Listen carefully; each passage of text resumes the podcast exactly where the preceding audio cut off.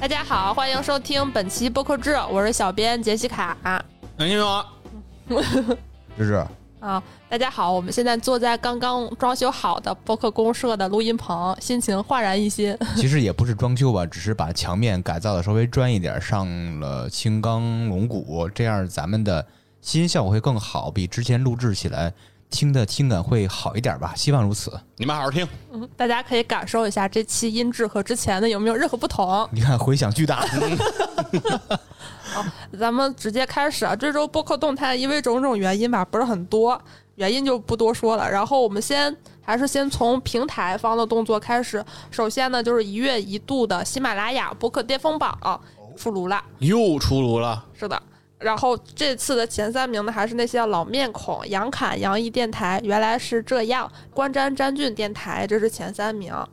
呃，然后前十的我大概过了一下，就是不是喜马拉雅独家的有故事 FM、黑水公园、无聊斋和日坛公园，和大家的印象差不多吧。嗯，都是没什么新意。这个榜，嗯哎，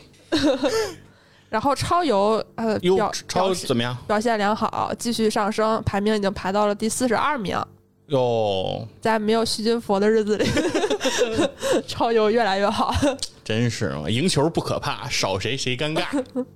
然后下一个动态还挺有意思的，就是网易云音乐他们推出了一个人间剧场，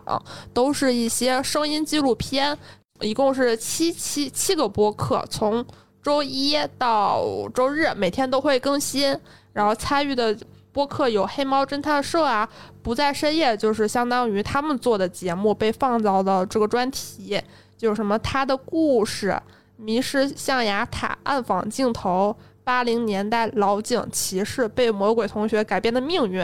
还有什么重罪检查实录，大家一听大概能明白这个风格吧，嗯，就是真实故事的纪实。 这个听着非常耳熟啊，特别像美国那个， Serial 嗯，呃，有一点儿像。呃，然后他们这个呢，还有一个对听众的福利，就是如果你满足了他们一定的收听条件，比如收听时长和收听期数，你满足这个条件就进入那个抽奖池，会有二十名听众获得黑胶月卡的会员。哦，如果你进行了分享，就是发布动态带人间剧场的话题，还有机会抽呃无线蓝牙耳机。然后这个活动是从即日到十二月十二号结束统计，十七号公布结果。如果对于相关的纪实类的播客比较感兴趣，可以去收听一下，就在网易云音乐直接搜索“人间剧场”，就能进入这个活动的相关页面。人间剧场，网易云音乐，然后就是平台的动作，这周不是很多，但是也有一个第三方的大动作，就是 JustPod，他们最近刚刚和 NPR 达成了一个合作。听着挺高级啊， NPR 是美国那边哎，嗯对做播客的，我正在翻那个杨一的朋友圈，然后就是他们会替 NPR 出版一个关于如何做播客的节目，相当于中文版是他们发行的，而且我看他们还说可能会进行更多的内容上的合作。教人做播客的播客。大家感兴趣的话，可以继续期待吧。嗯，这个和海外播客有了更多的联动，然后再就是还有一个每周的新播客推荐环节，这个播客叫《在人间》 哎，听过啊，嗯，那您说说还捧 呗，它是嗯在哪儿听的？在在北人京，间。没毛病，啊没毛病。这个是凤凰网出的播客，哦，我是在一个公众号上看有人推荐他们，他们最新一期聊的是那个郭美美和郭美美，就是有一个歌手，哦，她我也知道叫郭美美。遇见蟑螂，我不怕不怕了。那遇蟑螂，不怕不怕不怕了。对这事儿还真挺挺逗的。他好像就是说，因为那个郭美美就是跟红会有关的那个，后来锒铛入狱的那个郭美美。对然后后来又涉嫌那个赌球，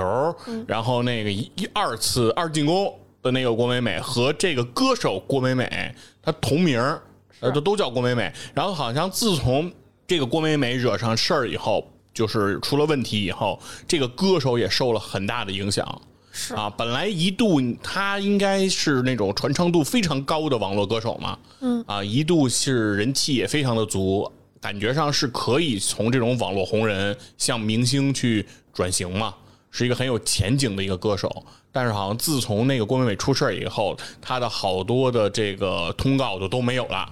然后很多的这个晚会啊，很多的这种活动也都不找她了，然后慢慢那个资源也都不向她倾斜了，是啊，非常的悲惨的一个故事。这人生你说上哪里说理去呢？嗯，然后这期节目就是请的歌手郭美美来聊一聊她这几年这些的生活。然后我是在一个叫“静院之声”的公众号看到她写的，她的这个推荐语是：节目在后期制作中非常注重对节目的构建，无论是主播声音还是剪辑配乐，听起来都很流畅舒服。如果大家对于这种相关话题比较感兴趣，对于凤凰网的这个《在人间》节目有一定的感情，可以去收听一下。哎，哎，以上就是本周的国内播客动态。下面我们来聊一聊海外的。首先，就海外我们都尽量聊的 Spotify，他们最近又开始收购了。他们收购了一个有声书公司，叫 Find Away，是一个有声书的分发平台，相当于来充实一下 Spotify 的这个有声内容。哎，我想，喂喂喂怎么了？哎，偷夜漏夜事故，喂这期节目有有话题。嗯，喂喂靠，喂喂，没事，我麦没声了，这是我操！ 喂，哎，有了有了有了，大家好，我是芝 芝。好，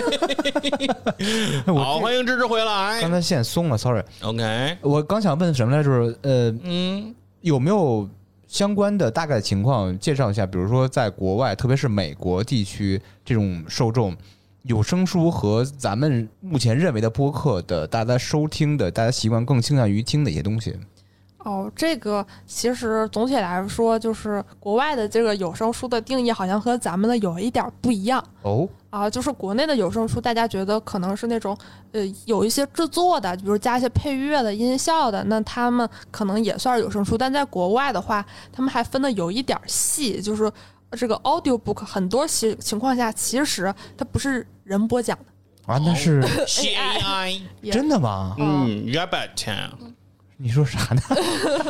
机器人，是这个是国外的一个比较大的生态吧。那可是那个感情是怎么通过机器人表达出来呢？现在 AI 做的非常好啊，是可以实现是吗？啊，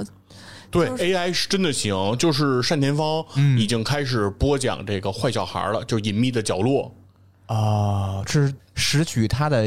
对发音的方式发音的和方特式，色然后组的这样的一啊个，，就跟那个嗯前面二百米有红绿灯，就那就那 个，对对对对，就跟那个很像，啊就用的这这种方式，就是他也会有感情嘛，对吧？他也是，比如该疑问是疑问，该愤怒是愤怒，他也能调取出来。明白但是当然了，你去听现在反正喜马上的这个坏小孩的这个片段，我是听听了，但是能听到有点怪，嗯，就是说不像单田芳真的说评书的那样抑扬顿挫的那么明显，他还是抓啊住它某些特点。对对对，它还是有点平，对。但是你会感觉到，如果你闭着眼睛听的时候，你会感觉到说是单田芳的音色啊，这个是能做到但。是这个音色的版权是归谁呢？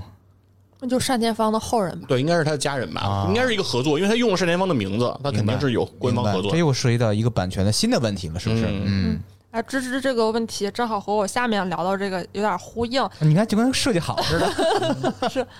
就是下面有一个报告，就是它听起来有点拗口，叫口语化音频听众报告。哦，就是口口语化的，不是书面语的，就不是那个 reading book 的，对，就哪不种是呢嗯那种 AI 的那种机器的那种的一那个就是报所告。谓的嗯什么京派播客带口音那种啊，嗯是吗？然嗯后哦我这个是 Edison 和 NPR，NPR 这个本周刚才成长说率了很高，，嗯， 他们一起做的一个报告，就叫 Spoken Word Listening。然后还是如果对报告感兴趣的话，可以在博客制留言，我手把手教你。 呵然后首先说一下它这个呃，因为它不不是只关于播客的嘛，就嗯是 Spoken、呃，所以说它这个相关内容的话，可能是更符合咱们内部的叫什么长长音频这个概念。然后首先总体来讲，就是这种长音频内容比起去年同比增长了百分之八，而且有百分之七十五的美国人会有收听音频的这个习惯。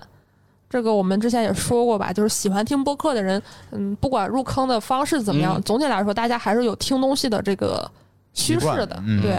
啊、然后这其中呢，就是百分之四十一的人会听播客，啊，尤其这几年增长会比较多，增长主要集中在年轻人和多文化听众，比如说什么拉丁裔、非洲裔美国人这样的。嗯，然后它这个对于音频内容的调查呢，也不仅仅是这种长音频，还包括了一个音乐，来看一看大家现在的这个收听习惯。它显示目前的话，主要是百分之二十八的人会喜欢听这个长音频，然后百分之七十二的人喜欢听音乐。这个其实增长是不少的，多少年之前呃七年前我记得是应该是百分之二十的人听，啊，现在听增长到百分之二十八了，对这个增长还是比较喜人的。嗯，而且它这个其中，哎，这个我不太理解。他说其中女性增长了百分之七十一，男性增长了百分之二十三。我不知道为什么它这个性别会表现差异这么大。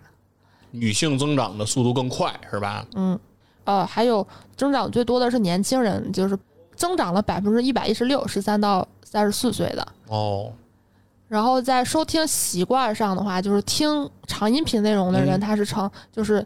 呃移动设备高于收音机，高于电脑，高于智能音箱。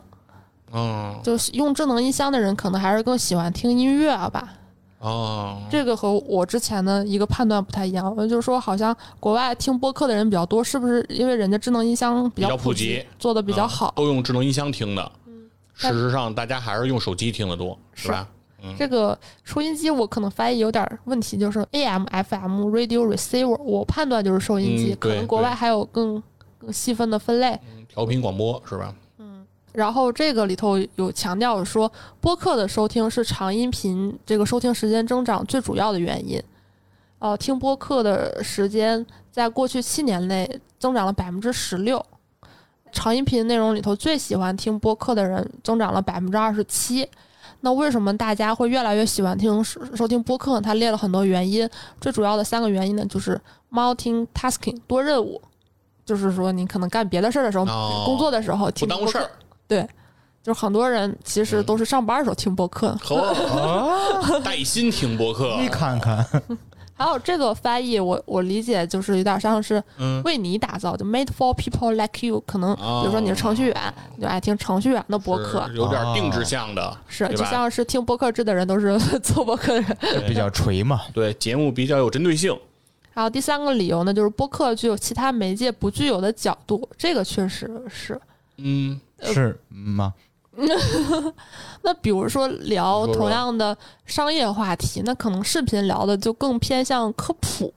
会不会大家比较感兴趣？哎，对，是那播客可能会稍微聊得更具深度一点，对，展开会比较多。对它，嗯但它的这个深度可能又不同于纸媒那种有一点生涩难懂的，它可能又比较好入口一点。哎，哦，这个是我觉得最近比较有参考价值的一个一个报告吧。嗯比较好入口一点 儿，嗯，不是应该比较好入耳一点儿吗？哦哦是， 我琢磨半天是我的问 题。比较好入口一点，比较好上手一点，嗯，嗯，就是不入耳。那就是这个本周的播客动态。好那接下来就是我们已经构思很久的，我们 想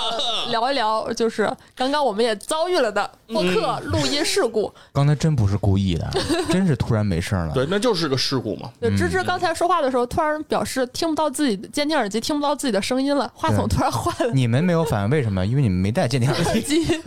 对那我们所以这也说明这个监听耳机很重要，很重要。对，这个就是我们想聊一聊最近那个乾隆白菜这个事儿，嗯但是有人不知道发生了什么，就是天津广播直，因为现在的广播也不是现在，一直以来广播不都是直播嘛，嗯他们聊到一个什么北京是不是美食荒漠的问题，然后女主播和男主播就发生了一个争执，就正好聊到说那个男主播说说乾隆白菜不是什么乾隆白菜他是有听众发来的那个，相当于跟他们交流，发来了说乾隆一直说指出乾隆白菜不就是个美食吗？对吧？你说是上回美食荒漠，然后男主播就窜了，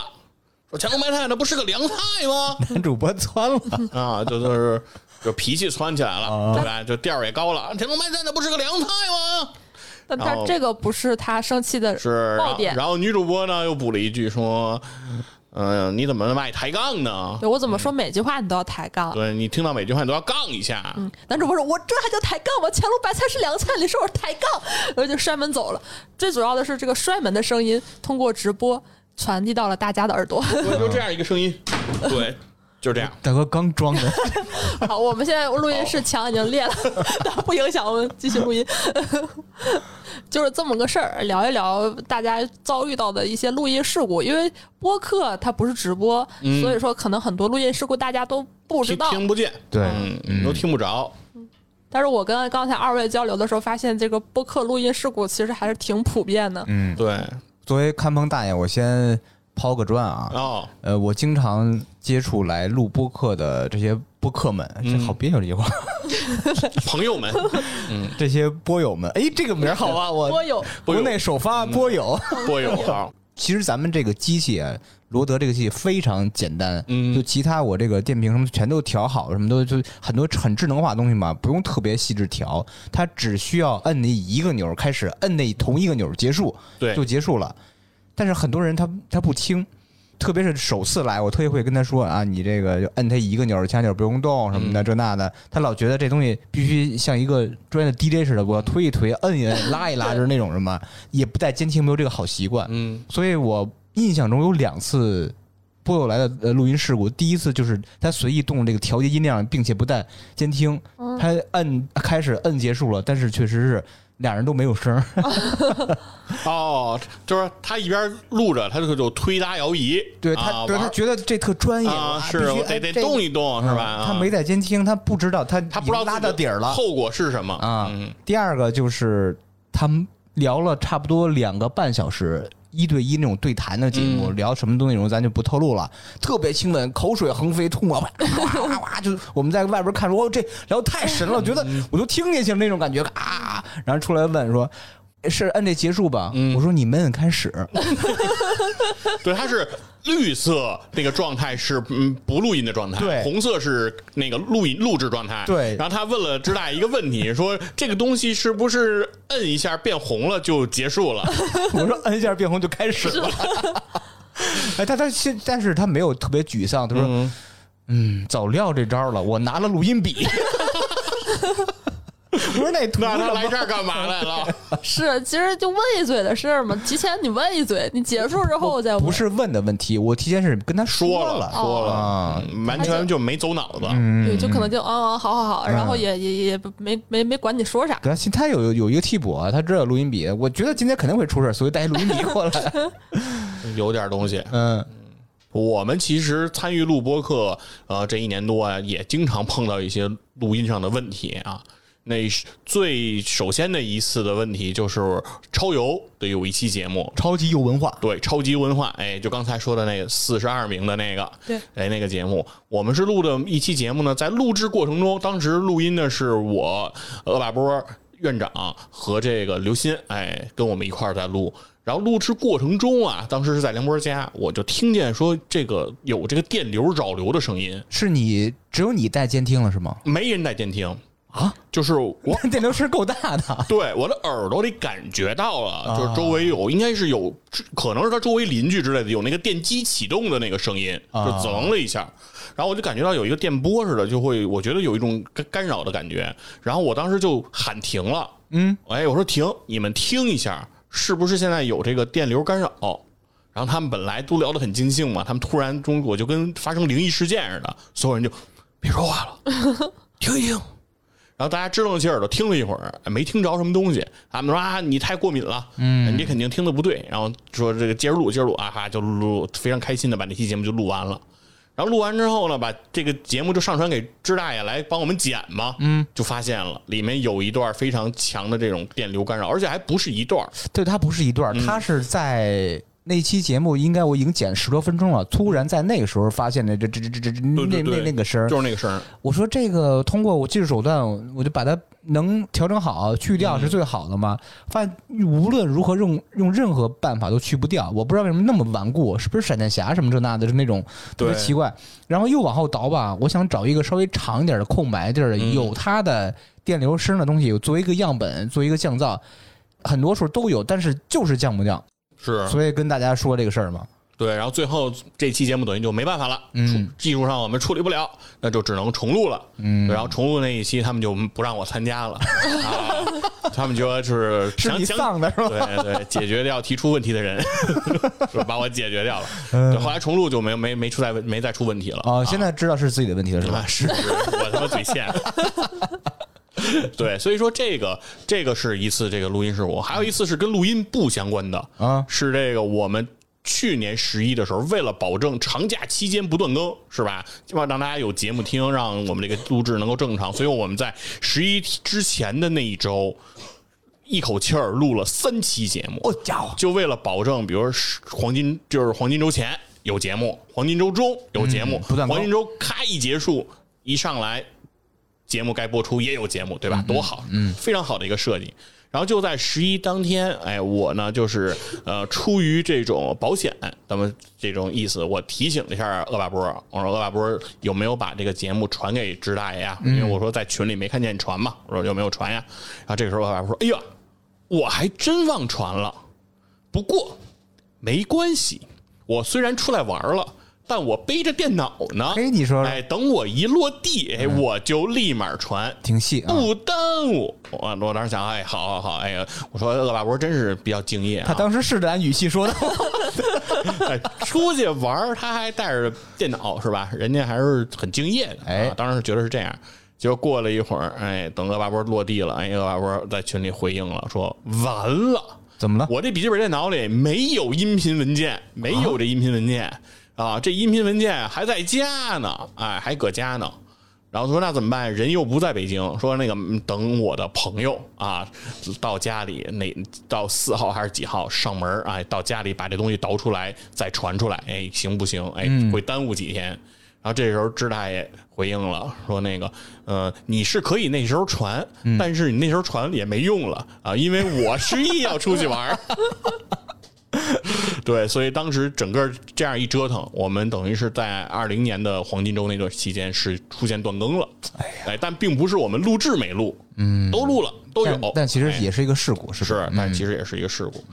对，然后后来超游在今年也发生过几次这个录音的事故啊，主要就是因为当时在咱们这个录音棚还没装修好，哎不能用的时候，没有地方录音嘛，然后以至于得去野人家里去录。因为野人的那个录音台啊，他平时录他们钱粮胡同人比较少，嗯，所以说一般来讲还没什么问题。但是录超有可能要这个这个台子要支撑的这个话筒太多了，它有点支撑不住，所以录制过程中，在野人那个台子经常会出的问题就是，录制过程中经常录着录着就没波形了，啊就 AU 就关了，就 AU 就终止了，就是录着录着它自动就关了，嗯没有。然后我们经常就是野人说我呢说话少啊，我就主要盯着这个波形， 但是呢也不行，因为防不胜防，不知道什么时候它就会停。啊但有的时候，比如野人正在说话呢，他就不会老盯着那东西看了。啊，等他过一会儿再回来再看的时候说，他就说停停停停停，现在已经停了，我们现在得重新听一下，录到哪儿了啊？哪段现在没有？哎呦，太影响情绪了，对，有的时候十几分钟、二十分钟就没了。就就是那样，然后尤其最严重的一次是这个录那个呃五轮馆的那个教练，就是院长的这个剑道的老师啊，来到这个超游给大家讲这个剑道的故事啊，讲的特别精彩，现场真的啊讲得特别好。整这那期节目，我们那次节目我们录了其实是两期的内容，嗯啊上下录了两期，但是最后两期节目一共给的声音素材加在一起才五十多分钟。啊，最后无奈只能凑成一期的时长，而且前后其实大家如不好果练嗯听还是会出问题。对，所以说那次也是相对来讲比较严重的这种录音事故啊，这是我所经历的。这个就是相当于听众他们可能感受不太到，因为就是因为是录播嘛，所以嗯对很多问题都可以给它剪掉。但是可能直播的话，这些问题 大家就完了，就可能早就被是开除了，嗯是通报批评。对我相信每个播客都会多多少少遇见过类似的事儿，不是这个问题就是那个问题。我觉得没有遇到过这个事儿的播客都不能成为一个合格的播客。 录的少，嗯对对，只要够多，肯定出各种各样的事儿。几率对嗯，我上周听黑水还说他们那个录节目的时候突然停电了，啊，对然后被迫就要重新讲一遍。对，啊上周黑水就是说是那个把一个小时以前的话，我们再重新说一说一遍，遍说一个小时以前你说什么来着？对，录音事故对于播客最大影响就是情绪就没了，嗯，就非常的难受。我刚才就是我这这这吐沫横飞，什么连比划带他妈跳舞带什么的，我跟你讲一事儿，没录上，让我再重新说一遍，我就真的没有这情绪了。对，而且包袱被破了，啊对吧？梗刨了，对啊就那个点，你们现现场不会有这个反应了，因为之前比如说你你铺平垫稳嘛，这就整个那个过程你衔接不上了，大家的气儿不在您老拿播客跟相声连在一块儿，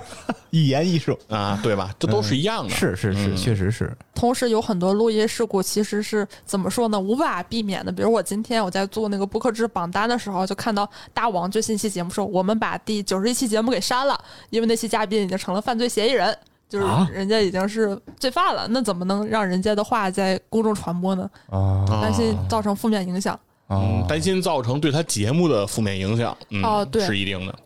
这然后也是一个程度的事故。是，就是他那期节目好像我没听啊，我就看嗯评论区好像是一个做偶像练习生的，然后当时还是内心比较坚定单纯的，但是过了两年就变成了一个诈骗犯，大妈家呀引以为 戒。 妈呀，这个请嘉宾上真的也要防微杜渐啊，嗯也是会造成事故。这无聊斋之前也出过这个事儿，啊，对，《无聊斋》也有过一期节目被下下啥架事了儿？，呃啥事儿？就是被他们自己主动就给下架了。他们做过一期是这个关于法医的节目，哦，然后请了一个嘉宾，说自己是法医，然后意思是说有充分的经验，解剖过很多的尸体，然后有好多各种各样离奇的故事，然后讲了很多特别特别的玄乎。嗯，然后后来人发现一件事儿，说他讲的故事和一个热门的这个网络小说以及这个网剧，哎，都非常的像。这个网剧的名字叫这个《法医秦明》。啊，啊，说他讲的就是法医秦明的哪一章哪一章哪一章的哪个事儿，哪一章哪一章哪一章哪个事儿。我靠，啊都他被是刨不是出来那个了秦明本人啊？不不是啊？ 不不是啊，对他要是秦明本人，就是而且秦明本人也在自己的这个。就是法医秦明这个这个作者就叫秦明嘛，这个秦明本人其实在自己的微博上应该是明确说过，就是自己写的这个是小说，啊，就哦不是纯是纪虚实构的文学，对，明白嗯本身里面就有很多是虚构的，不是完全真实的。但是他把这个完全当成虚构的东西，当成他亲身经历的这个真事儿来讲。他就是啊把文字转语音了，抄袭过来。嗯对对对，而且这里面很多东西是不实的嘛。而且教主后来在不只在一个场合，其实也说过这个事儿，是在他录制过程中，他也隐隐感觉到有点问题，是因为眼前的他这个嘉宾的年龄和他的阅历。不像他内容里讲到的，他的经验能那么丰富哦因为是他得从业多少年才能积累出这些经验，而且这些经验又那么稀奇古怪，就是不像是一个相对还看上去不怎么年龄大的人明白能经历出来的。那你啊说分析他这个人的心理，他图啥呢？不知道啊？对，感觉上就是过来，可能就是想通过这个来增加一下自己的关注度啊。哎，理解不了。对，所以说，但这样的话，其实是给播客节目造成了很大的对麻烦。对，因为你作为一个播客主播来说，其实你挺难去鉴别，尤其是你远离的那个行业，嗯，你不了解的领域的这个人说话的真伪度的，对，嗯，那我有点后怕，因为之前上过所有节目我都是 编的。但也有一个我觉得比较正面的案例吧，就你是说日坛公园有一期叫《南锣鼓巷消亡史》，这期节目就是至少是我的。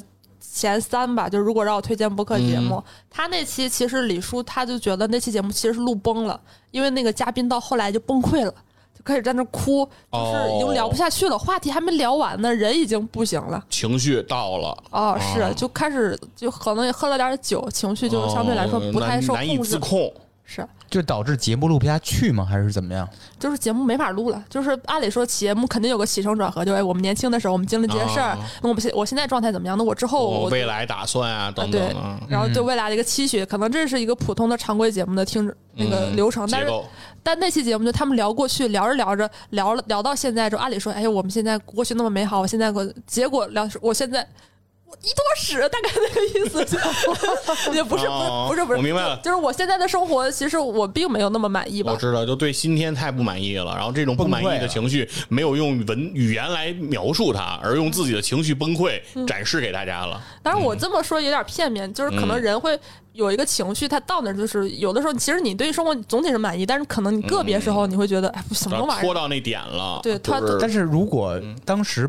没有崩溃到导致节目录不下去，倒反倒是一个特别出彩儿的地儿，嗯就是相当于他是用自己的情绪表达当时那个当时那个感情状态，嗯哼，你就崩溃一下，哇，哭哭一小会儿，然后继续录节目，还能继续能持续录下去，那是没问题。我觉得反倒是好的，嗯，真的是崩溃导致节目录不下去，那肯定是一个大事故了。是。所以李叔他说他录完这期节目搁置了很久，他其实觉得这期节目废了，嗯突然有一天就想到给剪了出来，但是其实那个节目效果反而都特别好，嗯，给人一种预期之外的吧。啊，因为他前面的情绪一定是很饱满的、很到位的、嗯很能让大家共情的。对就是那你种听到那个时候，你对他的崩溃你是可以接受的，你是赞同他的这个崩溃 的。是我特别嗯能理解，就是他年轻的时候，就是他父母让他在北京买房，嗯他就觉得是算了，我要浪迹天涯，我不想 这么早的被束缚，哦结果现在已经 买不起，